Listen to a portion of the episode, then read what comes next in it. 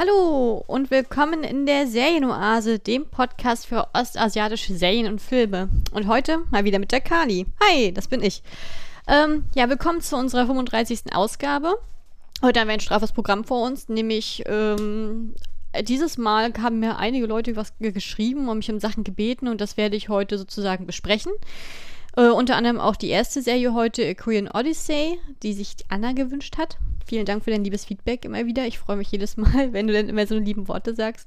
Ähm, dann werden wir heute auch noch über die Netflix-Serie Nevertheless sprechen und die Apple TV-Serie Dr. Brain.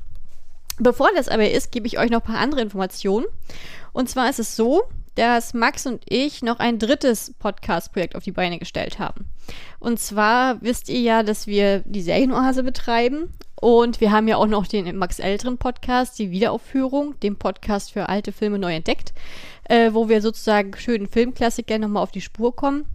Und unser drittes und neues Podcast-Projekt heißt Leo Unchained und wird sich komplett der Filmografie von Leonardo DiCaprio widmen. Falls ihr auch einen Faible für Leonardo DiCaprio habt oder auch nochmal Lust habt, seine ganze Filmografie mit uns gemeinsam zu entdecken, dann könnt ihr uns gerne auf Twitter folgen unter Leo Unchained Pod äh, dort wir, äh, werdet ihr dann immer alle Updates kriegen über unsere Podcast, sag ich mal, Reisen, Herausbringendnisse, weil wir einfach gesagt haben, das machen wir halt als Seitenprojekt. Das heißt, wir äh, werden jetzt nicht irgendwie einen monatlichen Rhythmus oder ähnliches ansteuern, sondern so, wie es passt. Damit wir uns auch ordentlich Zeit lassen können mit seinen Projekten. Ähm, dieses, also dieses Projekt ist tatsächlich auch von einem meiner Lieblingspodcasts inspiriert und zwar ist das Keanu Reloaded.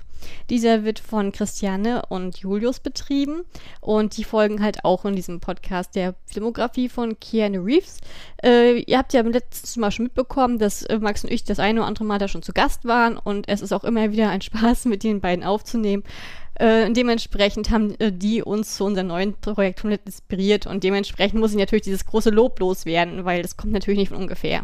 Ich glaube letztendlich, indirekt ist auch unsere Titelwahl für den Podcast so da, reinge äh, ja, so da reingespielt als kleine Hommage, dass man sozusagen als große Reihe äh, sozusagen aufbringt, weil ich es einfach cool finde, diese Idee einer Demokratie zu folgen.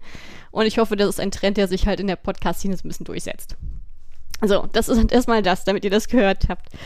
So, nächster Punkt. Und zwar habe ich ja schon gesagt, wir haben eine neue Reihe. Was macht eigentlich Big Bang? Und äh, ich sollte an dieser Stelle sagen, ähm, ihr wisst ja, das ist meine absolute Lieblingsband oder wie man das in der K-Pop-Szene sagt, Ultimate Band.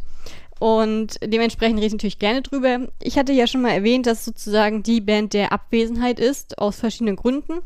Dementsprechend äh, werde ich heute mal kurz sagen, was Neues passiert ist. Und zwar fangen wir an mit Tabi.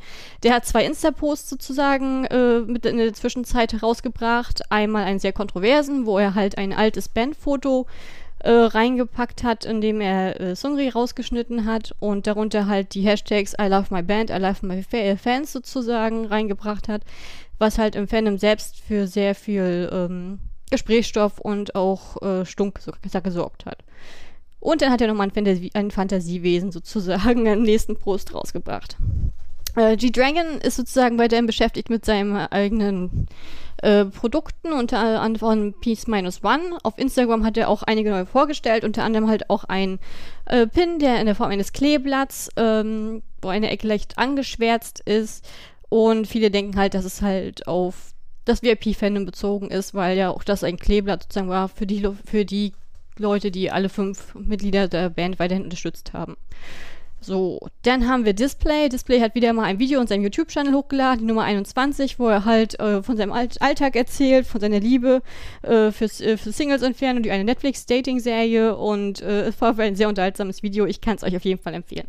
Und dann gibt es auch noch neue Updates in Form von dem ehemaligen Mitglied Sungri und ähm, ich wurde an dieser Stelle auf Twitter von Stefan und Rebecca gebeten, äh, die keine Ahnung von ähm, Big Bang oder beziehungsweise dieser ganzen Kontroverse bis jetzt hatten, dass ich ihnen mal eine kurze Vorstellung mache, dass sie halt einen Einblick kriegen, was da passiert ist.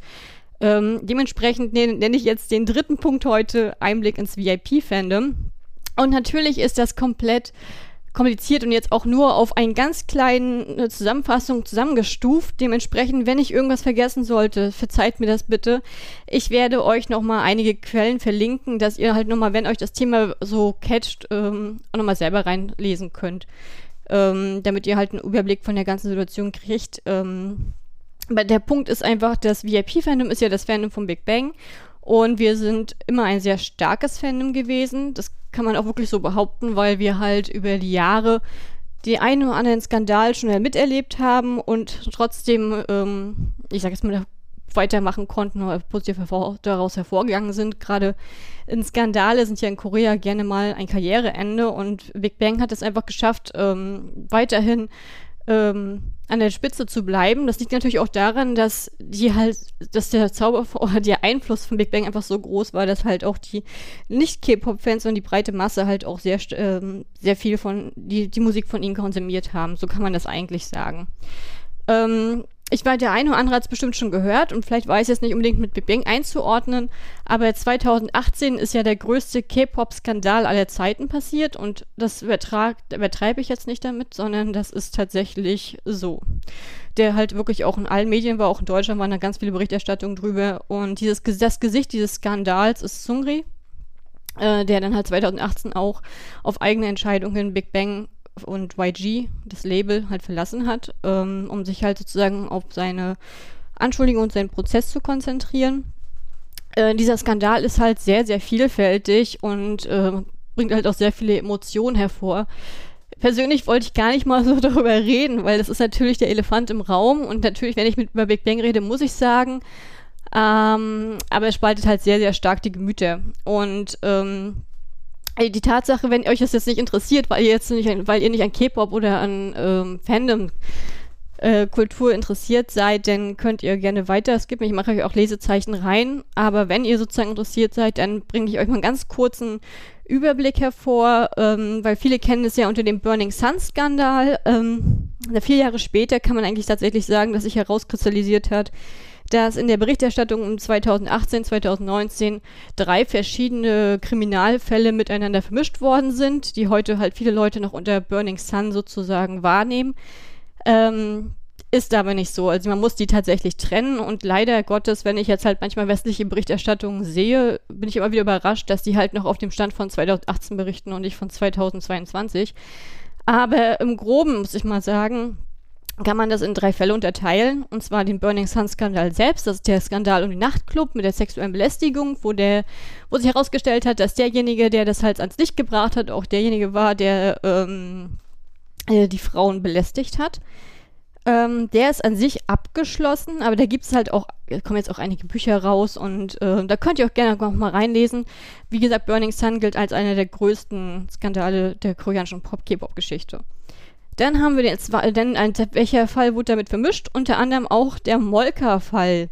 Und der Molker-Fall hat äh, einige berühmte äh, ja, Berühmtheiten, auch aus der K-Pop-Szene von CN Blue unter anderem, um, dabei erwischt oder hat es rausgebracht, dass die Frauen halt betäubt haben, äh, vergewaltigt haben, halt auch in größeren Gruppen das halt sozusagen gefilmt haben, in ähm, Chats sozusagen ausgetauscht haben. Also wirklich das ekelhafteste und schlimmste, was man machen kann.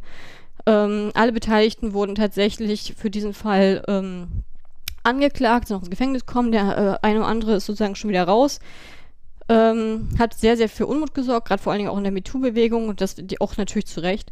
Ähm, als 2018 sozusagen all diese ganzen Informationen über den Burning Sun-Skandal rausgekommen sind, wurde halt auch gesagt, dass Sungri ein Teil dieses Chats ist. Dementsprechend wird er heutzutage auch noch beschimpft.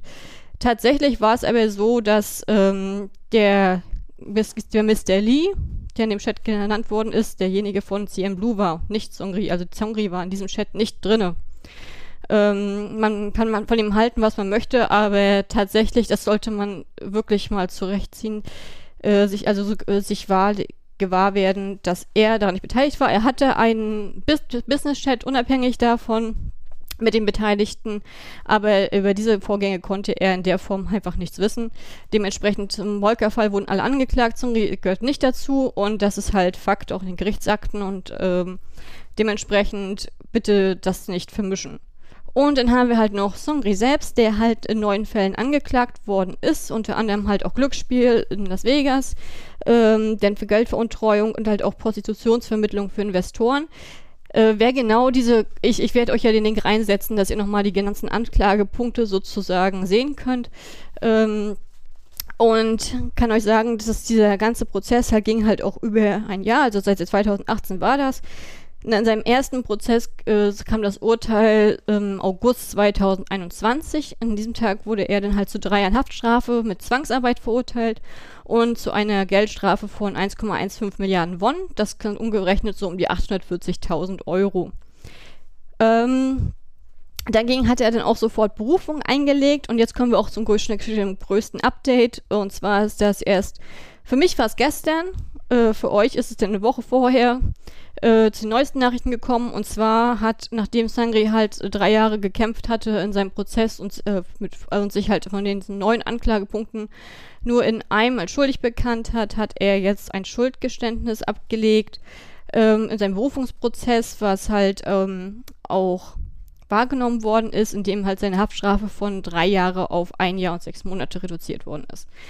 Das löst gerade aktuell in der K-Pop-Szene sehr, sehr viel Unmut aus, auch sehr viele Diskussionen aus. Für die einen ist es zu viel, weil in dem Prozess selbst nicht bewiesen worden ist, ähm, dass er wirklich schuldig war. Für die anderen ist es zu wenig. Ähm, was aber halt immer wieder durchkommt, ist, wenn ich die Reaktion lese, dass viele Leute ähm, gar nicht über, genau, gar nicht richtig gewahr darüber sind, welche Anklagepunkte er ganz genau hat. Also das ist definitiv ähm, eine Sache, die halt sich auch mal wieder zeigt und halt auch sehr, sehr viel Hass hervorbringt.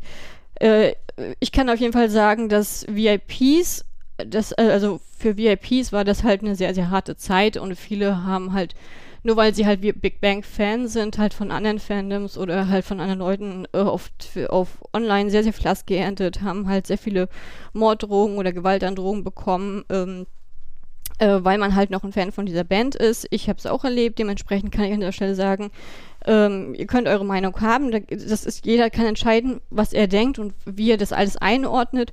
Aber ich denke immer halt, man sollte sich halt online genauso äh, verhalten wie im wahren Leben und halt respektvoll miteinander umgehen, ohne Beschimpfung, ohne Beleidigung.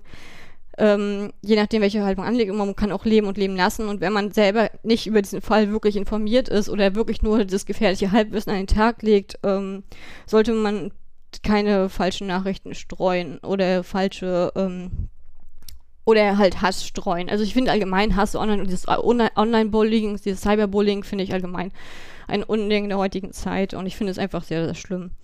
Ähm, was ja wie gesagt, ich hatte es ja am Anfang gesagt, dass halt viele westliche Quellen halt noch teilweise auf dem Stand von 2018 sind. Dementsprechend werde ich dann gucken müssen, welche, welche ich euch raussuche. Ähm, ich werde aber vers natürlich versuchen, obwohl die Berichterstattung relativ einseitig war, euch immer versuchen, neutrale oder gute Überblicke sozusagen reinzupacken, damit ihr eure Meinung einfach selber bilden könnt. Und ob ihr letztendlich denn denkt, ja, oh, Sangri ist schuldig oder Sangri ist unschuldig, das ist komplett eures, äh, euer eigenes ähm, Empfinden. Das ist, äh, da könnt ihr machen, was ihr wollt. Ähm, der, der, Punkt an der Sache ist, mit den ganzen emotionalen Reaktionen, die wir in der letzten Zeit hatten, äh, das hatte mich deswegen auch explizit Stefan gefragt und auch Rebecca gefragt, ähm, äh, die Frage, was macht das eigentlich mit dem VIP-Fandom? Warum reagieren halt alle so emotional? Und davon muss man wissen, dass das VIP-Fandom halt durch diesen Skandal 2018 halt in äh, mehrere Splittergruppen unterteilt ist mittlerweile, ähm, die halt sich selbst auch gegenseitig auch das Leben teilweise schwer machen. Und um eine grobe Zusammenfassung zu geben, werde ich sie euch mal so ganz grob vorstellen. Natürlich gibt es auch ganz viele Individuen, die halt nicht ganz da reinzählen und eine noch eine ganz eigene Interpretation haben. Aber ich nehme jetzt mal die drei größten Gruppen raus. So, was haben wir denn, also was haben wir für Untergruppen? Ähm, es gibt einmal OT4, das OT heißt Original Team, das heißt, äh, die jetzt diese Teil des VIP-Fandoms möchte gerne, dass die Big Bang mit vier Mitgliedern ohne Sangri weitermacht. Ähm, ein Großteil der Vertreter sozusagen möchten nicht nur das ein Comeback von Big Bang als vier äh, haben, sondern halt auch, dass die komplette Vergangenheit ausgelöscht wird. Ich habe auch immer wieder vermehrt Kommentare gelesen, dass man möchte, dass die ganze Diskografie komplett ohne Sangri nochmal aufgenommen wird und ähm, viele sind sozusagen auch sehr ähm, verurteilend unterwegs in der Hinsicht, aber es geht halt im Grunde darum, Big Bang ist vier, ähm, bitte weitermachen. Und ähm, OT5, OT5 sind sozusagen die VIPs, die halt immer noch für alle fünf Member einstehen. Das heißt, dass äh, die Vergangenheit komplett akzeptieren und ähm, die halt immer gesagt haben, dass sie möchten, dass Songri einen gerechten Prozess kriegt. Das heißt, wenn er schuldig ist, soll er verurteilt werden. Wenn er unschuldig ist, soll er freikommen. Und wenn man halt den Prozess ganz genau verfolgt hat und vielleicht auch sogar aus westlicher Perspektive verfolgt hat, weil die Rechtssysteme sind ja unterschiedlich in den Ländern, da, da wird äh, an einer oder anderen Stelle schon stutzig. Ähm, und dementsprechend haben da halt da sozusagen viele OT5s ähm, ähm, sozusagen sich da relativ neutral gehalten, haben sich aber halt nicht bewusst von Zungri distanziert. Äh, dann gibt es natürlich die OT1 oder halt äh, auch die OGs, also Solo-Stands. Solo-Stands sind meistens, sind per se nicht unbedingt schlimm in K-Pop-Fandom. Das ist meistens so, dass die dann halt sozusagen ein Mitglied meistens ist es dann G-Dragon oder ähm, TOP, äh, unterstützen. Das Problem ist halt, wenn sie halt andere, äh, andere Mitglieder der Band schlecht machen. Das wären dann halt Agays in der Definition. Und dann gibt es halt noch die, was sich über die Jahre rausgekristallisiert hat, die Fanbase VVIP. Und das ist sozusagen, sind dann halt die Fans von Songri selbst. Äh, bei denen halt, die ja auch sozusagen versuchen, auf jeden Fall aufzuklären und die ganze Gerechtigkeit sorgen und ähm, die halt auch davon überzeugt sind, dass er unschuldig ist. Also, wohin führt uns das natürlich? Äh, zu ganz vielen Spannungen im Fandom, gerade wenn man jetzt sozusagen die, diese Idee dieses Fandoms in der Form, wie es im K-Pop gelebt wird, die kennt, ja, kennt man ja nicht unbedingt aus dem Westen. Also mir war das damals neu. Ich bin natürlich jetzt in der Bubble so weit drin, dass ich da nicht mehr rauskomme so schnell. Was ich jetzt nicht als, das ist jetzt kein negativer Punkt. Ähm, es ist halt nur sehr, sehr belastend und traurig manchmal, wenn man halt, äh, in meinem Fall zum Beispiel kenne ich die Leute halt über zehn Jahre regelmäßig und jetzt auf einmal wird dann halt mit der, streiten die sich jetzt alle untereinander und sind sich nicht einig und ähm, dann ist es in der heutigen Zeit ja auch sehr stark noch sozusagen mit der Cancel Culture drin, dass halt sozusagen, wenn du ihn nicht cancelst, bist du ein schlechter Mensch. Äh, wenn du ihn äh, sozusagen, dann kommt jetzt hast du die andere Ecke, die dann sagt, ja, wenn du ihn dann sozusagen ähm, einfach abschreibst, ohne die Fakten zu kennen, äh, wer, wer, ist denn hier schlecht? Also du hast halt die ganze Zeit halt so eine ähm, Streitereien halt da. Und bevor das jetzt mit der Berufung von Sangri rauskam, mit dem neuen Urteil, ähm, hatte ja Tabi, wie gesagt, auf Insta dieses Bild ge gepostet mit I love my band, I love my fans und für viele war das halt so ein, hm, ein kontroverse, eine kontroverse Sache, weil man darf nicht vergessen, nachdem 2018 der ganze Burning Sun Skandal losgebrochen ist, äh, hat man von Big Bang kein Statement sozusagen mitbekommen, keine Distanzierung von Sangri oder Zuspruch, es war einfach einfach nur Schweigen.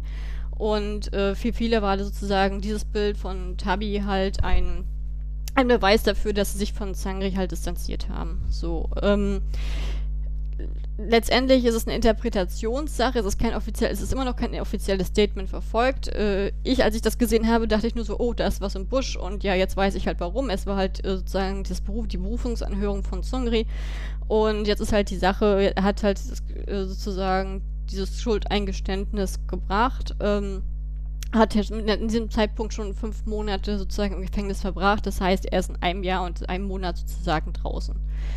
So, das ist halt der Punkt im Groben. Ähm, dementsprechend hat man sehr, also hat man sehr, sehr viele Diskussionen im Fandom, auch sehr, sehr viele Leute, die dann halt äh, gesagt haben, okay, ohne Sangri gehe ich nicht, mache ich nicht weiter. Dann gibt es dann auch die Leute, die sagen, ich mache weiter und äh, also ich unterstütze weiterhin Big Bang, auch wenn sie so viert sind und ähm, ganz viel, bei vielen Fans ist sozusagen nach der ganzen Zeit dieser ähm, Loyalitätsgedanke halt sehr, sehr stark, sowohl bei den Mitgliedern der Band als auch bei den Leuten im Fandom. Und dementsprechend gibt es da halt sehr, sehr viel Enttäuschung, sehr, sehr viel Wut. Sehr, viel, sehr viele Streitigkeiten innerhalb des Fandoms und als dann sozusagen jetzt hier die neuen Nachrichten über Ries äh, Berufungsurteil rausgekommen sind, haben natürlich auch andere K-Pop-Fandoms sich eingeschaltet, die natürlich dann halt gleich wieder ähm, die VIPs komplett angegriffen haben. Und es ist halt, ähm, ich sag mal so, wir haben halt diesen Insider bei unserem Fandom, VIP sein ist nicht leicht, ähm, weil man halt mehr leidet, als dass man Spaß hat. Und es ist wirklich, ähm, also ich, wie gesagt, ich bin halt, ich bin halt Mensch, ich denke halt leben und leben lassen.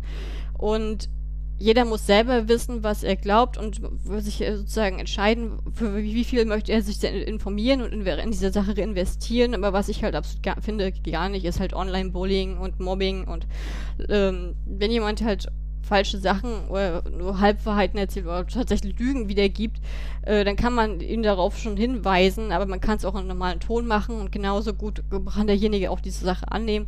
Ähm, äh, jeder, wie gesagt, wenn man sich diese neuen Anklagepunkte von Sony anguckt, dann kann man selber entscheiden, ob das sozusagen, ob man für sich selber sagt, ich bin ein Typ, ich muss canceln, oder ob ein Typ ist, der sagt, ich trenne den Künstler von der Kunst oder ähm, ich betrachte Suri schon gar nicht mehr als Big Bang-Mitglied, ähm, weil er ja schon seit 2018 rausgegangen ist. Oder nein, ich, ich möchte sie halt alle zusammen sehen, weil die haben sozusagen, sind zusammen gewachsen.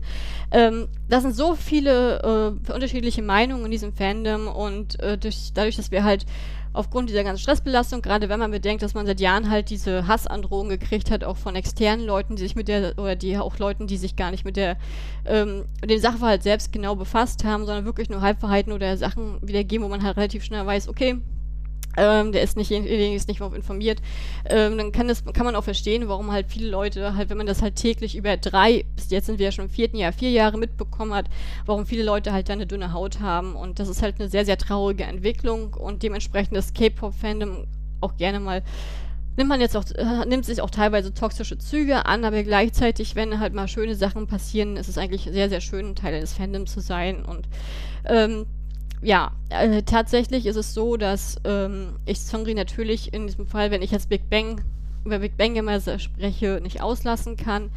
Ähm, ich habe versucht, das so neutral wie möglich zu machen. Wie gesagt, bildet euch eure Meinung selbst, was ihr von dem Fall haltet, aber bitte, wenn ihr nicht ganz informiert seid über diese Situation und dann nur Halbwissen habt, denn ähm, dann bitte verteilt das nicht, sondern lest euch doch mal doch mal ein, wenn ihr denn doch dieses Interesse dann doch noch mal an der Sache habt.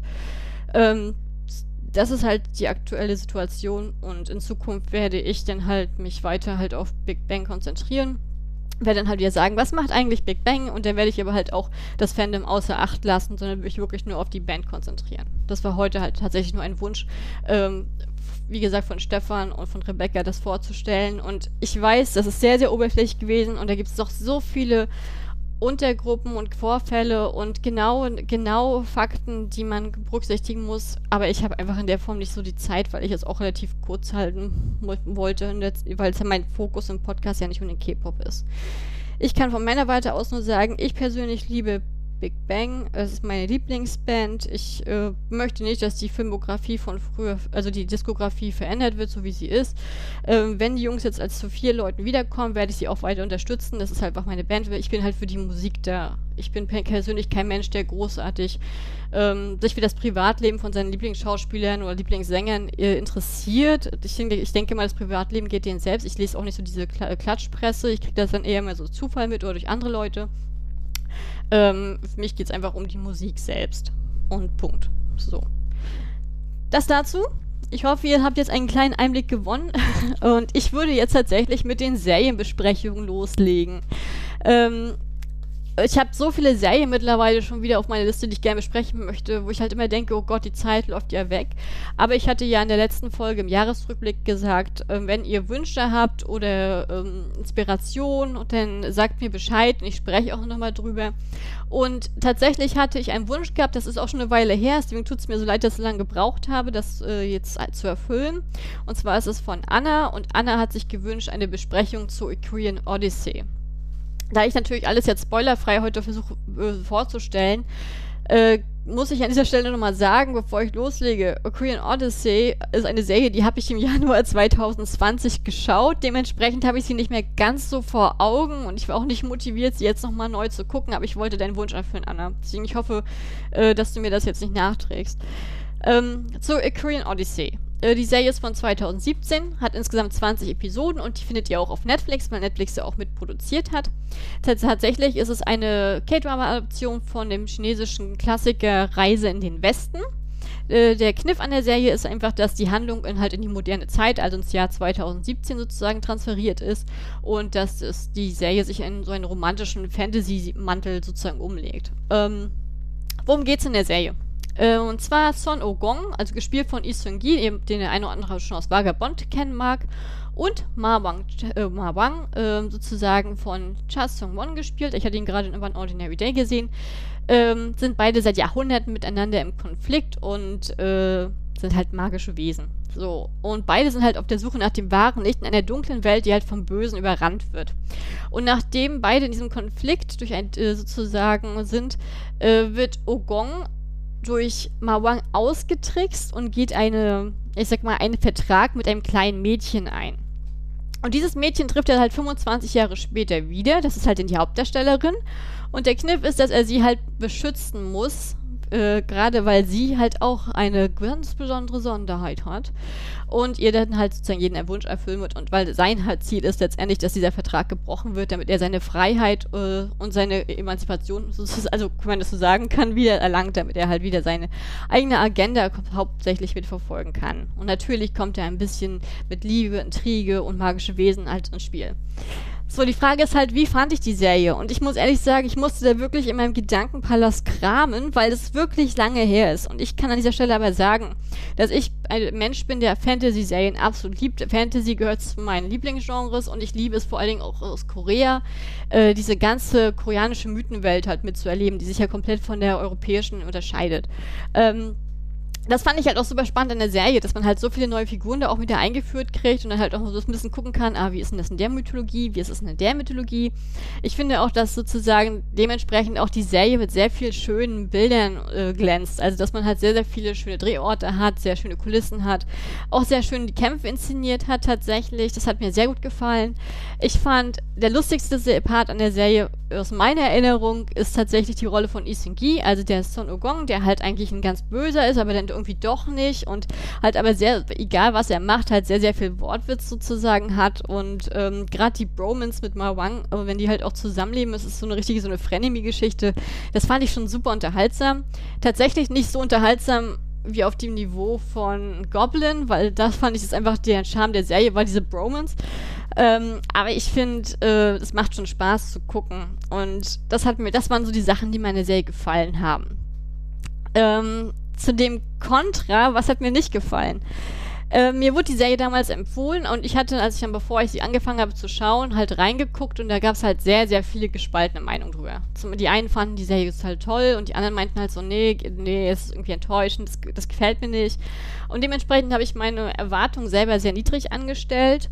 Ich weiß, dass meine Mutti mir die Serie auch nochmal empfohlen hatte und dementsprechend hatte ich dann auch nochmal geguckt, weil sie halt nicht locker gelassen hat und meine Meinung haben wollte zu dem Thema, weil sie ganz begeistert von dieser Serie war. Und ich muss leider sagen, ich hätte diese, diese Reaktion nicht gehabt. Ich fand, dass die Serie sich wie so ein Kaugummi gezogen hat. Ich fand, die hatte, also ich, die hätte für mich wenn man denkt, dass sie 20 Episoden hat, hätte mir es gereicht, hätte sie 16 gehabt. Also ich fand, da war so viel äh, Füllstoff drin, der mich überhaupt nicht unterhalten hat und der mir auch so ein bisschen den, den Spaß, sag ich mal, am Sichten so genommen hat. Ähm, dann fand ich auch die weibliche Hauptfigur, die fand ich auch sehr, sehr schwach geschrieben. Ich fand sie wirklich über lange Strecken unglaublich langweilig und farblos. Ähm, das fand ich halt so ein bisschen zu einseitig, gerade wenn man bedenkt, so dieses, dass der Fokus ja äh, sich immer mehr von dieser Bromance auf diese Liebesgeschichte sozusagen oder ähm, verschiebt, fand ich das ein bisschen schade tatsächlich, dass äh, die Frau, die Frauenrolle da so ja, so schwach und so, so blass weggekommen ist. Also ich fand schon, dass Isong Gi äh, nicht vom Schauspiel, aber von der, Charakter, vom, von der Tatsache, wie der Charakter geschrieben ist, tatsächlich mit Ogong immer zu die Hauptrolle, die weibliche Hauptdarstellerin äh, immer überspielt hat. Ich, fand auch die, ich fand auch, dass die Chemie da nicht so war zwischen den beiden, das, wie, wie man es vielleicht aus anderen Serien kennt. Also ich, ich glaube, ich will jetzt hier nicht so negativ wirken, aber für mich war das so ein bisschen, hm, muss der Fairness aber halt aber auch sagen, dass ich persönlich kein Fan von der Verfilmung von Reisen in den Westen bin. Also ich habe da auch einige chinesische Filme schon versucht in Anschauung zu nehmen und ähm, ich habe das Buch gelesen, ich finde es toll, aber ich finde die also ich finde die Verfilmung irgendwie immer so mit schlechten CGI ausgestattet in der Regel. Und ich bin allgemein da nicht so, ich komme da meistens gar nicht so rein, tatsächlich. Ich frage mich warum. Das, und ich glaube, die Serie kann ich jetzt halt in diese Begründung mit reinschieben. Ähm, Allgemein bin ich auch kein Fan von Fall der Woche Geschichten. Da waren halt sehr, sehr viele Fall der Woche Geschichten reingearbeitet und das war halt auch nicht so meins. Und in den Nebendarstellern, zum Beispiel hier diese Schweine-Zombie-Geschichte, also die fand ich sowas von öde, ohne jetzt die Serie dissen zu wollen, aber ich hätte da komplett drauf verzichten können. Das war für mich so ein, aha, hätte ja auch anders laufen können. So, ähm, A Korean Odyssey ist natürlich in der Hinsicht recht bekannt, weil sie halt von den Hong-Schwestern stammt und das ist sozusagen, für sich in der K-Drama-Szene auskennt, weiß, dass die Hong-Schwestern so zu den äh, Schreibern äh, gehören, die halt mit die, mit die größte Beachtung der ganzen Szene äh, sozusagen sitzen, weil die, die meistens Hit-Dramen schreiben. Ähm, falls ihr euch jetzt wundert, was haben die noch gemacht? Ich gehe jetzt mal die zwei äh, berühmtesten auch neben dabei heraus. Das wären zum Beispiel Master Sun. Ich glaube, die ist auch mittlerweile auf Netflix gewesen zwischenzeitlich. Ich weiß nicht, ob sie immer noch drauf ist. Die ist auf jeden Fall auch auf Wiki zu sehen. Diese Geistergeschichte, die fand ich tatsächlich unterhaltsam auch. Und natürlich Hotel de Luna mit der liebevollen äh, IU. Ich liebe ja IU, kann ich nicht anders sagen. Und auch der, äh, die Serie, wo ich das allererste Mal Ido Yoon sozusagen erleben, erleben durfte, der sozusagen den Second Leader spielt aus der Vergangenheitsgeschichte. Ähm, Hotel de Luna auch wunder, wunderbare ähm, Kulissen, wunderbares Storytelling. Und ich muss echt sagen, bei Hotel de Luna bin ich auch gesplittet, wenn wir schon dabei sind. Hotel de Luna hatte eine, eine total spannende Vergangenheitsgeschichte und eine voll langweilige Gegenwartsgeschichte, meiner Ansicht nach. Und ich fand, bei Hotel Luna hätte auch drei Episoden vorher enden können. Und das ist nämlich genau der Punkt, warum, warum sage ich das? Ganz einfach, weil ich diesen Eindruck immer bei Hong-Schwester Dram habe. Ich, ich, ich, kann da natürlich auch zur Minderheit gehören, es tut mir echt leid, das ist ja nur meine Meinung. Aber Hong-Schwestern Dramen, dafür, dass sie immer so viel Werbung und so viel ähm, Lorbeeren kassieren, ist für mich immer so, dass sie einen starken Start haben, mittleres, äh, so eine mittelmäßige bis gute Entwicklung in der Mitte und ein total schwaches Ende. Und ich habe das sowohl bei ähm, Korean Odyssey gedacht, ich habe es bei Master Sun gedacht und bei Hotel de Luna war es für mich sowas von äh, klar, weil Hotel de Luna war tatsächlich eine Serie, wo ich echt dachte, so, oh, das hätte man echt anders machen können, da war ich so ein bisschen enttäuscht tatsächlich. Ähm, dementsprechend ist Master Sun und glaube ich, für mich noch die stärkste aus der Runde. Aber natürlich bin ich IU-Fan, deswegen muss ich Hotel Luna sagen. Aber wie gesagt, Hotel Luna fand ich, wie gesagt, die Rückblicke brillant, aber nicht die Gegenwartsgeschichte. Also. Ähm, ja, nichtsdestotrotz. Ähm, ich kann an dieser Stelle sagen, Korean Odyssey, so gespalten wie die Meinungen, die ich vorher gelesen habe, waren, so gespalten bin ich mit dieser Serie auch. Weil ich, ich das wirklich eine der wenigen Fantasy-Serien ist, die ich persönlich gesehen habe, die mir weniger gefallen. Normalerweise wirkt dieser Fantasy-Charme immer auf mich und ich hab, und in diesem Cast mochte ich wirklich alle Schauspieler. Deswegen macht es mich das richtig traurig, aber ich äh, kam in diese Serie einfach nicht so richtig rein. Es hat, die hat mich nicht gecatcht und die war, ich, ich, wie gesagt, ich kam bis zum Schluss nicht rein. Ich war nachher zum Schluss, den letzten sechs Episoden habe nur gedacht, ich möchte einfach nur, dass es vorbei ist. Und das tut mir echt super leid. Also, ich weiß, da gibt es wahrscheinlich andere Leute, die eher drauf anspringen und fragt mir das nicht nach, aber das ist meine Meinung. So. Das war Odyssey. Ich, Anna, ich hoffe, ich konnte deine Fragen beantworten. Wenn nicht, es tut mir leid. Ich kann mich an mehr Sachen kann ich mich nicht erinnern. Ich erinnere mich immer nur an meinen eigenen Eindruck, aber nicht wirklich an genaue Details. Ähm, wenn du das nächste Mal fragen, äh, ich, wenn du das nächste Mal wieder eine Serie vorschlägst, ich werde sie sofort bearbeiten, damit da gar nicht schief gehen kann. Ich verspreche es dir uneilig. So, nächste Serie. Nevertheless. Nevertheless wurde letztes Jahr im Juni ausgestrahlt und zwar ist es eine Netflix-Produktion mit nur 10 Episoden und diese basiert auf dem gleichnamigen Webtoon von Jung Soo. Ähm, ist ein romantisches Drama, vielleicht sogar mit, melodramatischen und Zügen, vielleicht auch ein bisschen Slice of Life-Zügen tatsächlich. Ähm, äh, und die Frage ist natürlich jetzt für euch, die die Serie nicht kennen, worum geht's denn da? Und das werde ich euch jetzt beantworten. Und zwar ähm, an der Universität äh, gilt die Hauptdarstellerin Junabi, gespielt von Han Soo-hee, die auch aktuell auf Netflix mit unter Your Name zu sehen ist, als ein unglaublich introvertierter Charakter. Und nachdem ihr Ex sie öffentlich gedemütigt hat, indem er halt selber als Künstler eine sehr anzügliche Skulptur im Liebesakt nach ihr benannt hat auf einer Ausstellung, die für jeden zugänglich war, bemüht sie sich komplett äh, darauf, sich auf sich selbst konzentri zu konzentrieren und auf ihr Kunststudium zu konzentrieren und an und dann hat, arbeitet sie an der äh, im Laufe der Serie auch an einer Skulptur, die halt genau eine wunderbare Metapher für ihren eigenen Seelenzustand ist. Ähm, und an der Uni selbst lernt sie dann halt den umschwärmten Park Ju äh, Jae-yoon kennen. Das ist der wird von Song Kang gespielt, den, der auch auf Sweet Home oder Love Alarm gerade auf Netflix zu sehen ist. Und der ist halt auch dafür bekannt, dass er nicht datet. Weil, ihn, weil er es nicht, ihn nichts bringt tatsächlich. Aber er halt als Frauenschwarm gilt. So, und Nabi ist sofort von seinem wunderbaren Charme, seiner Ausstrahlung fasziniert und geht mit ihm auch eine Affäre ein. Und die Frage halt in dieser Serie ist, ist das eigentlich wirklich das, was Nabi braucht? Ähm, und äh, das ist für mich, für mich persönlich ist das die Frage der Serie. Ich weiß, dass auch da die Meinungen sehr, sehr gesplittet haben, auch genauso wie Korean Odyssey hat nämlich auch Nevertheless sozusagen die Fangemeinde gespalten mit den Meinungen. Ähm, ich sag mal so, was ich an der Serie mochte, sind, ist auf jeden Fall mit Abstand diese wunderschöne Cinematografie. Ich fand diese, äh, ich fand diese Kameraeinstellung wunderbar, ich fand die Schnitte super. Das hat mich tatsächlich ein bisschen an Search WWW erinnert, weil die halt auch dieses unglaublich künstlerische Element da reingebracht haben und ähm, das fand ich äh, wirklich sehr gelungen.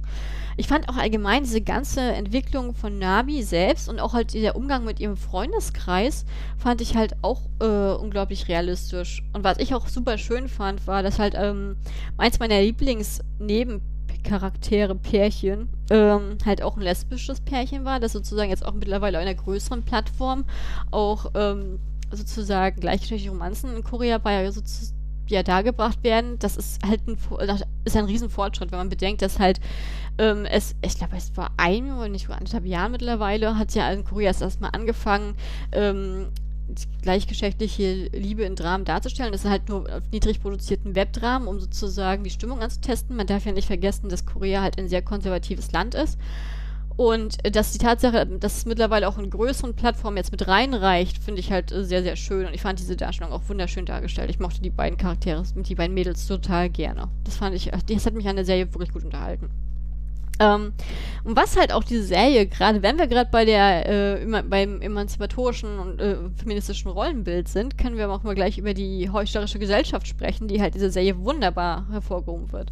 Die Tatsache nämlich, dass wenn eine Frau äh, äh, mehrere Männer datet, ist sie halt eine, gilt sie halt offiziell als Schlampe und ihr darf halt schlecht über sie reden oder sie halt äh, maßregeln, was immer wieder von den verschiedensten äh, Figuren, auch, äh, ich sage jetzt mal, auch Respektspersonen dieser Serie passiert. Ähm, aber gleichzeitig, wenn ein Mann das macht, das ist halt sozusagen als charmant gilt und als, äh, als, ähm, als verträumt, als, als der Coole, der wirklich, ja, zu dem man aufschaut an dem man sich orientiert, so als Messleister. Und diese, diese heuchlerische Doppelmoral diese, macht diese Serie wunderbar und macht sie wirklich offensichtlich. Also wer das nicht erkennt bei diesem Sichten, dem weiß ich auch nicht, da wurde ich auch nicht geholfen. Ähm, tatsächlich finde ich aber, dass die, der, der Charme und die Magie dieser Serie sind, ist tatsächlich, tatsächlich die Reise von Nabi zu sich selbst. Und zwar zu erkennen, was ist sie für ein Mensch, was ist ihr eigener Charakter, was sind ihre Ziele im Leben, was möchte sie eigentlich, was braucht sie eigentlich. Weil sie halt sehr eingeführt wird als eine Figur, die halt ähm, versucht, es allen in ihrer Umgebung recht zu machen und aber sich selbst dabei vernachlässigt und ähm, gerade indem sie halt unorthodoxe Entscheidungen trifft oder halt von ihrem Umfeld permanent kritisiert wird, ähm, führt es für sie zu einem emanzipatorischen Akt. Und das fand ich super spannend zu sehen. Hat, und ich fand sie auch wirklich, auch wenn es eine ruhig äh, erzählte Geschichte ist, ähm, fand ich das super super, super, super süchtig machen zum Mitgucken. Also ich fand die Serie unglaublich fantastisch. Und was ich natürlich nicht erwähnen darf zu sagen, ist tatsächlich, dass der Soundtrack einfach bombastisch war. Ich fand die Musik einfach wunder wunderschön. Und das, But das Lied Butterfly von Jay Yuna ähm, ist für mich immer noch eins meiner absoluten Lieblingslieder, auch nach einem halben Jahr später. Es ist wirklich, ähm, es ist einfach ein total tolles Lied. Also ich finde, es ist wirklich eine gelungene Produktion. Ich finde auch tatsächlich, ähm, dass ich die Charaktere da alle sehr, sehr spannend fand. Ich fand es so wirklich schön, dass man halt relativ viel aus Nabis Sicht mitgelebt hat. Also da war zum der Großteil der Serie halt drauf gestützt, ähm, aus der weißlichen Perspektive. Und das hat mir unglaublich gut gefallen. Ich fand aber auch, dass Song Kang seine Rolle ähm, als der ähm, undurchsichtige, äh, als der unsichtige ähm, Männer, äh, Frauenheld äh, sehr, sehr, sehr gut ähm, äh, dargestellt hat. Ne? Also das hat mir sehr gut gefallen und ich fand es aber auch schön trotzdem, dass wir halt bei der Nabis Perspektive bleiben. So, aber was hat mir nicht an der Serie gefallen? Ganz einfach. Ähm, was mich ja extrem genervt hat, war tatsächlich, dass äh, einer der Nebendarsteller, das ist sozusagen das Second Lead-Paar, und zwar ist es ähm, Kim Min-gui, der halt unter, äh, der sozusagen den Namen Kyo-Yoon in der Serie dargestellt hat, also zu dieser Liebesgeschichte zählt mit ähm, ähm dem flippigen Mädchen das jetzt zum Zeitpunkt der Ausstrahlung war halt in einem Dating-Skandal, beziehungsweise ein Skandal mit seiner Ex-Freundin äh, verwickelt. Und auf einmal wurde dann halt gesagt, dann darf er halt nicht mehr zu sehen sein. Und dementsprechend hat halt auch dieses, dieses Pärchen in seiner Darstellung gelitten, weil man hat zwar diese Szenen zusammen noch gehabt, aber er wurde halt nur auch in, in Szenen von hinten und von Weiten. Oder wenn halt Dialoge waren, nur, wurde nur auch sie dargestellt, man hat höchstens seine Hand gesehen. Und ich fand das sowas von ähm, aus der westlichen Sicht jetzt betrachtet. Ich fand es sowas von nur unprofessionell und es war unglaublich nervig. Es hat für mich, den, hat mich sozusagen den Charme dieses Pärchens kaputt gemacht. Und ähm, ja, ich weiß, dass man halt sehr strikt mit Skandalen umgeht in Korea. Ähm, ich hatte das ja vorhin schon erwähnt, als ich über die äh, Burning Sun-Situation geredet hatte. Aber ähm, das fand ich doch ein bisschen unprofessionell, weil ich halt so, okay, wenn, dann soll es doch lieber so sein, wer das denn nicht guckt, der soll es nicht gucken. Aber gut, wenn die Investoren sozusagen ihr Geld rausziehen aufgrund der Negativpresse, da kann man halt nichts machen. Und im Westen sowieso gar nichts. Das ist ja dann halt eine koreanische Problematik. Aber ich fand das, äh, das hat für mich so ein bisschen die, das, dieser, diesen Handlungsschrank komplett kaputt gemacht. Ja, und was halt auch viele der Ansicht sind, dass halt ähm, mit diesem Zusammenspiel oder der Geschichte von Nabi und Jeon, ähm, dass das, eine, eigentlich eine Darstellung ist einer toxischen Beziehung per se. Und dass hier eigentlich so eine toxische Beziehung tatsächlich so dargestellt wird. Und das persönlich hatte ich, diesen Fall hatte ich gar nicht gehabt. Also ich habe diesen Gedanken gar nicht gehabt. Ich kann nachvollziehen, äh, an welchen Merkmalen das viele halt Zuschauer so festmachen. Aber ich persönlich denke das eben nicht, weil der Fokus ist natürlich nicht, ähm, dass, dass sie jetzt zusammen, was sie alles bereit ist für ihn zu tun, sondern der Fokus ist für mich gewesen darauf, was ist sie bereit für sich selbst zu tun? Was braucht sie, was braucht sie nicht und wie und kann sie das selber mit ihren Emotionen trennen? Und ich finde, ähm, ich kann es nachvollziehen, wenn Leute diesen Eindruck haben. Ja, also das würde ich auf gar keinen Fall verurteilen, weil jede Meinung ist Gold. Ähm, aber ich persönlich hatte diese Wahrnehmung nicht. Also mir hat diese Serie mehr deutlich äh, gut gefallen und ich kann sie auf jeden Fall jedem empfehlen. Und wenn ihr Lust habt auf eine ich sag jetzt mal, eine Romanze oder halt auf eine, mh, mm, eine Heilungsgeschichte ist es nicht, ne? Aber vielleicht eine Entwicklung mit einem, einem Frauencharakter, der halt an sich sel äh, selber wächst, dann könnte Nevertheless tatsächlich etwas für euch sein. Also ich fand die Serie wirklich wunderschön. Hat mir echt gut gefallen. Also Schauempfehlung von mir. Ihr findet Nevertheless auf Netflix. Und dann komme ich heute zu unserer letzten Serie. Und zwar ist das Dr. Brain. Äh, die wurde im November 2021 auf Apple TV veröffentlicht und markiert sozusagen die allererste ne ja, Apple-Produktion einer koreanischen Serie oder die Finanzierung ähm, mit ihren sechs Episoden. Und die Serie basiert auf dem gleichnamigen Webtoon von Lee Sung Kyun, der halt auch sehr, sehr erfolgreich im Science-Fiction-Genre sozusagen rausgekommen ist. Ähm, wenn ich jetzt hier kurz sage, als kleiner Fun-Fact, oh, die erste Produktion, ja, was heißt denn das? Ja, wann kommt denn die zweite? Ja, das kann ich euch sagen. Und zwar ist die zweite Produktion von Apple TV Pachinko mit Eamon Ho in der Hauptrolle. Ähm, und die wird im März sozusagen auf Apple TV laufen. Und ich freue mich da unglaublich drauf. Und ich, ich lüge nicht, wenn ich sage, das war ein Grund, warum ich mir Apple TV auch geholt habe. Das ist damit reingespielt, weil das stelle ich mir episch vor. Ähm, ich überlege gerade, ich habe das Buch auf Englisch, also ja, da heißt es auch Pachinko auf meinem E-Book, aber das im Deutschen heißt es anders.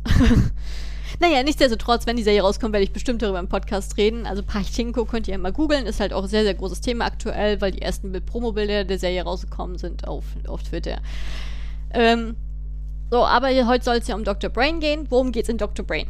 Und zwar, der reserviert erscheinende Gehirnspezialist Querstrich Wissenschaftler, Go Sewon, gespielt von Lee Sung Kyun, den der eine oder andere bestimmt aus Parasite kennt oder der Serie War of Prosecutors, ähm, forscht nach verschiedenen Wegen und neuen Technologien, um das Bewusstsein von Erneuten einzudringen. Ähm, nachdem seine Frau und sein Sohn Opfer eines mysteriösen Vorfalls geworden sind, versucht er tatsächlich der Wahrheit auf den Grund zu gehen und verknüpft und dringt in das Bewusstsein seiner Frau ein und auf dem Weg nach der Wahrheit kommt er einer ganz großen Verschwörung auf die Spur, die sein alles, was er bisher ähm, glaubte, auf den Weg, auf die, in Frage stellt. Das ist jetzt meine spontan formulierte Grund Begründung, warum es in der Serie. Ähm, also ich bin ja persönlich kein Freund von Science-Fiction-Serien, sage ich ganz ehrlich. Ich gucke sie, aber nicht so gerne. Das habe ich ja in der Vergangenheit schon öfter mal gesagt, weil äh, nicht, weil ich da voreingenommen bin in der Form, sondern einfach, weil ich die Erfahrung gemacht habe, dass gerade der Science-Fiction-Bereich ähm, in K-Drum gerne mal ein sehr schwaches Ende hat was mich äußerst unbefriedigend zurücklässt. Und ähm, ich habe mir jetzt gedacht, na, wenn das die Serie nur sechs Folgen hat und bei dem starken Cast, da kann, da kann ich ja einfach mal versuchen. Das ist ja nicht die Welt. Es guckt sich ja bestimmt schnell weg.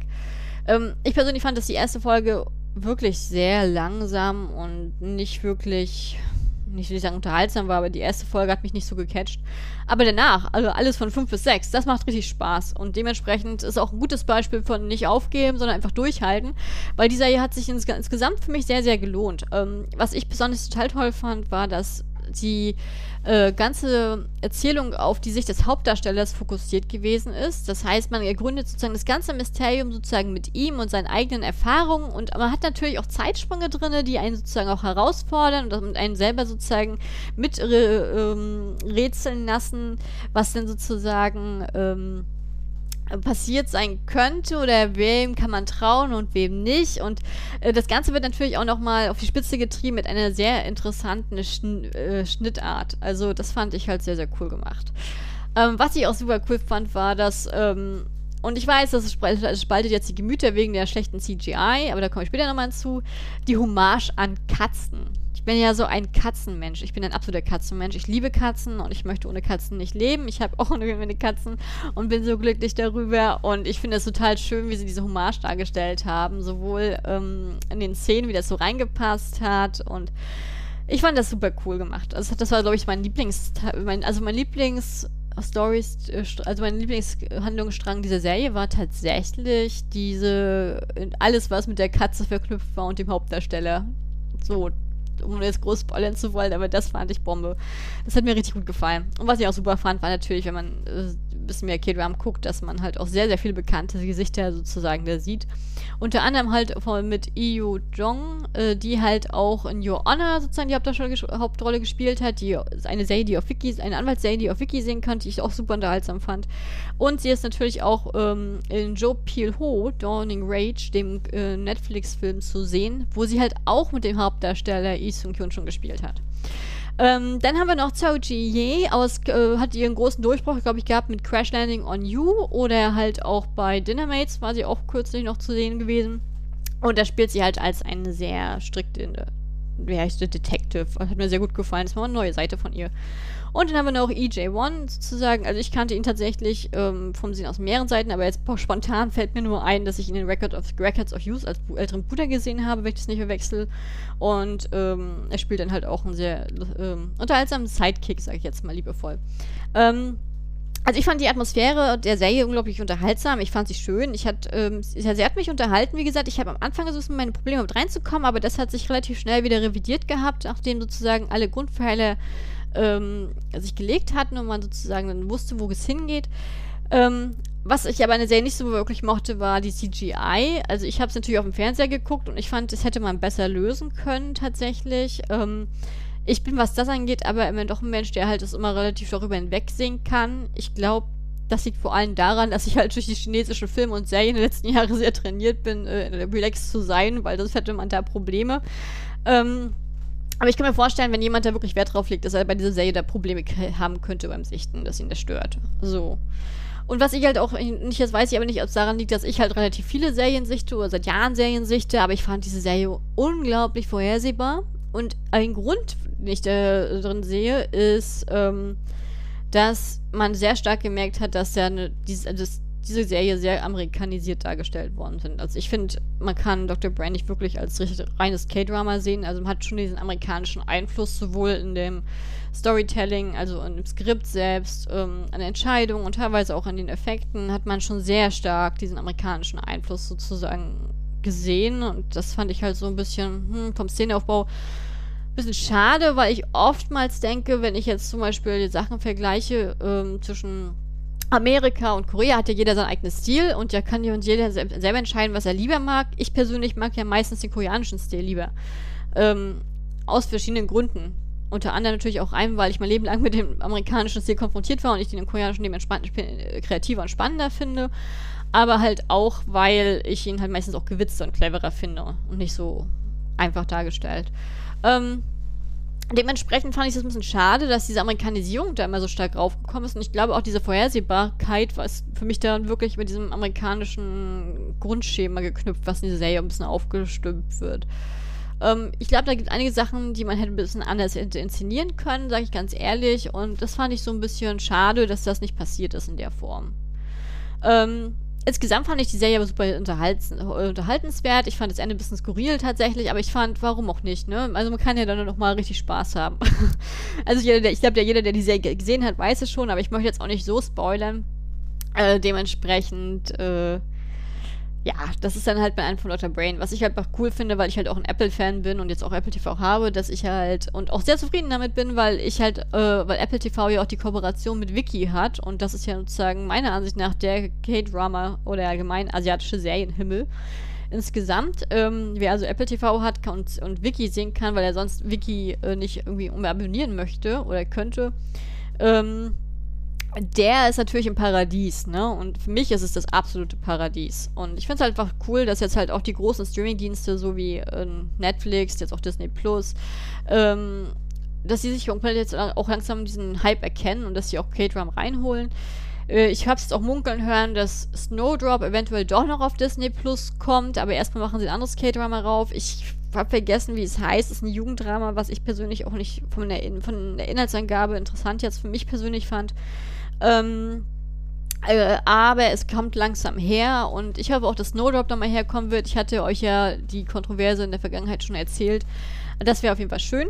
Was ich aber auf jeden Fall sagen kann, was ja jetzt neu ist, und zwar ist All of Us Are Dead on Netflix Deutschland. Das ist die neue Zombie-Serie in der Schule. Ähm, tatsächlich, der Trailer war schon ziemlich cool, weil er halt sehr viele Metaebenen sozusagen ähm, offenbart und halt auch so Kommentare kommen wie, was? Ich dachte, Train, warum sind die Zombies hier in der Schule? Die müssen doch in Train to Busan sein, die müssen doch im Film sein. Und solche Meta-Ebenen mag ich total super gerne. Ich finde, der Stil sieht auch super koreanisch aus. Also vom Einschlag her hat mir sehr gut gefallen. Also vom, vom, vom Trailer-Sichten allein. Ähm, erinnert mich sehr an Train to Busan, hat auch so ein bisschen diesen Sweet Home Vibe tatsächlich. Ich rede wirklich vom Vibe, nicht vom Inhalt, weil ich da schon mal Diskussion drüber hatte. Und natürlich auch ein bisschen Hellbound mäßig. Die Serie habe ich zum Beispiel auch gerade beendet und werde wahrscheinlich das nächste Mal mal kurz über Hellbound reden tatsächlich, weil ich mich so festgestellt habe von den Reaktionen, die ich halt auch bei Instagram oder auf dem meinem äh, auf der Website zusammen bekomme, ist, ist doch doch schon, dass uns, meine lieben Hörer, ähm, tatsächlich doch eher auf Netflix fokussiert sind, auf Wiki. Ähm, dementsprechend werde ich in Zukunft wahrscheinlich mehr Netflix-Serien vorstellen, ähm, werde aber auch das eine oder andere Mal eine, Wiki-Serie noch mit reinbringen, weil ich einfach finde, wenn es eine Serie verdient hat, darüber gesprochen zu werden, weil ich einfach Lust drauf habe, dann mache ich es trotzdem. Ähm, aber ich werde natürlich auch nicht aufhören, euch zu nerven, dass ich euch auch mal Wiki holen, weil das ist wirklich Bombe. Ähm, äh, All of Us Are Dead werde ich wahrscheinlich jetzt auch die, noch irgendwie die nächsten Tage auch schon noch sichten. Dementsprechend, äh, vielleicht mache ich es auch in einem Podcast. Ich glaube schon, es bietet sich ja an, ne? das in irgendwie so ein Doppelding zu machen. Vielleicht sogar mit Sweet Home oder Hellbound. Das wäre ja natürlich witzig, wirklich witzig, weil wir dann sind wir ja komplett auf einer Ebene, auf einer ähnlichen Schiene, wenn ich mir das gerade so überlege. Mal gucken. Also es gibt so einige Sachen. Ich habe ja gesagt, ich kündige in Zukunft nicht mehr an und dabei bleibe ich jetzt auch, weil ich mit den Plänen schlecht bin. Ähm, die Tatsache, äh, es ist tatsächlich so, dass, ähm, wie gesagt, der Text Driver immer noch im Raum steht. Es tut mir leid, wenn ich das immer rausschiebe, aber ich habe einfach gar nicht, aktuell nicht die Zeit, habe ähm, eine richtige Filmbesprechung zu machen. Das ist halt das Problem. Ähm, wenn aber bald ist es ein Ende in Sicht, dass wir wieder Zeit haben, und dann wird das auch wieder ein bisschen im ordentlichen Rahmen mit. Aber ich habe mir gedacht, ach Mensch, ich bringe euch mal wieder ein paar Serienempfehlungen mit, die ihr vielleicht nicht unbedingt so ähm, auf dem ersten Schirm habt. Und ich hoffe, dass in Anna glücklich ist und dass die Fragen auch beantworten konnte von Stefan und Rebecca.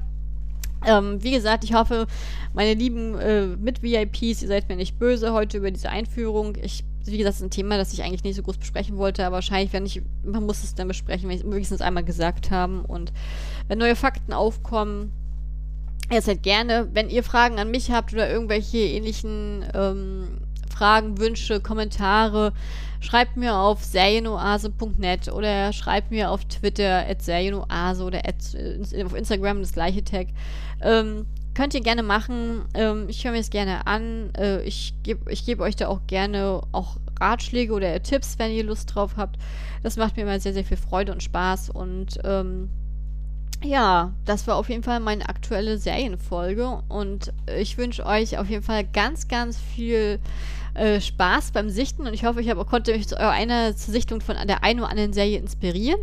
Tatsächlich äh, ist es bei mir so, ich hoffe, dass ihr heute mitgenommen habt, egal was passiert oder was ihr denkt oder ob, euch das ob ihr mit meiner Meinung einverstanden seid oder nicht, dann hoffe ich trotzdem, dass ihr bei einem kleinen Ratschlag seid immer respektvoll im Internet, seid immer äh, ihr wisst nie, was der andere, mit dem ihr schreibt, gerade sozusagen auf dem Schirm hat, wie es dem geht. Dass ihr da wirklich ein bisschen drauf achtet, weil äh, das ist wirklich ein Herzensthema für mich, dieses Cyberbullying, finde ich wirklich furchtbar. So. So, jetzt, das muss ich aber wieder positiv schließen. Hm? Also, wie gesagt, guckt euch All of, Us, All of Us Are Dead an, ist neu auf Netflix Deutschland. Dann habt ihr auch noch mal eine schöne Zombie-Serie dabei, die wirklich Spaß macht. Und äh, dann hören wir uns bis bald. Eure Kali.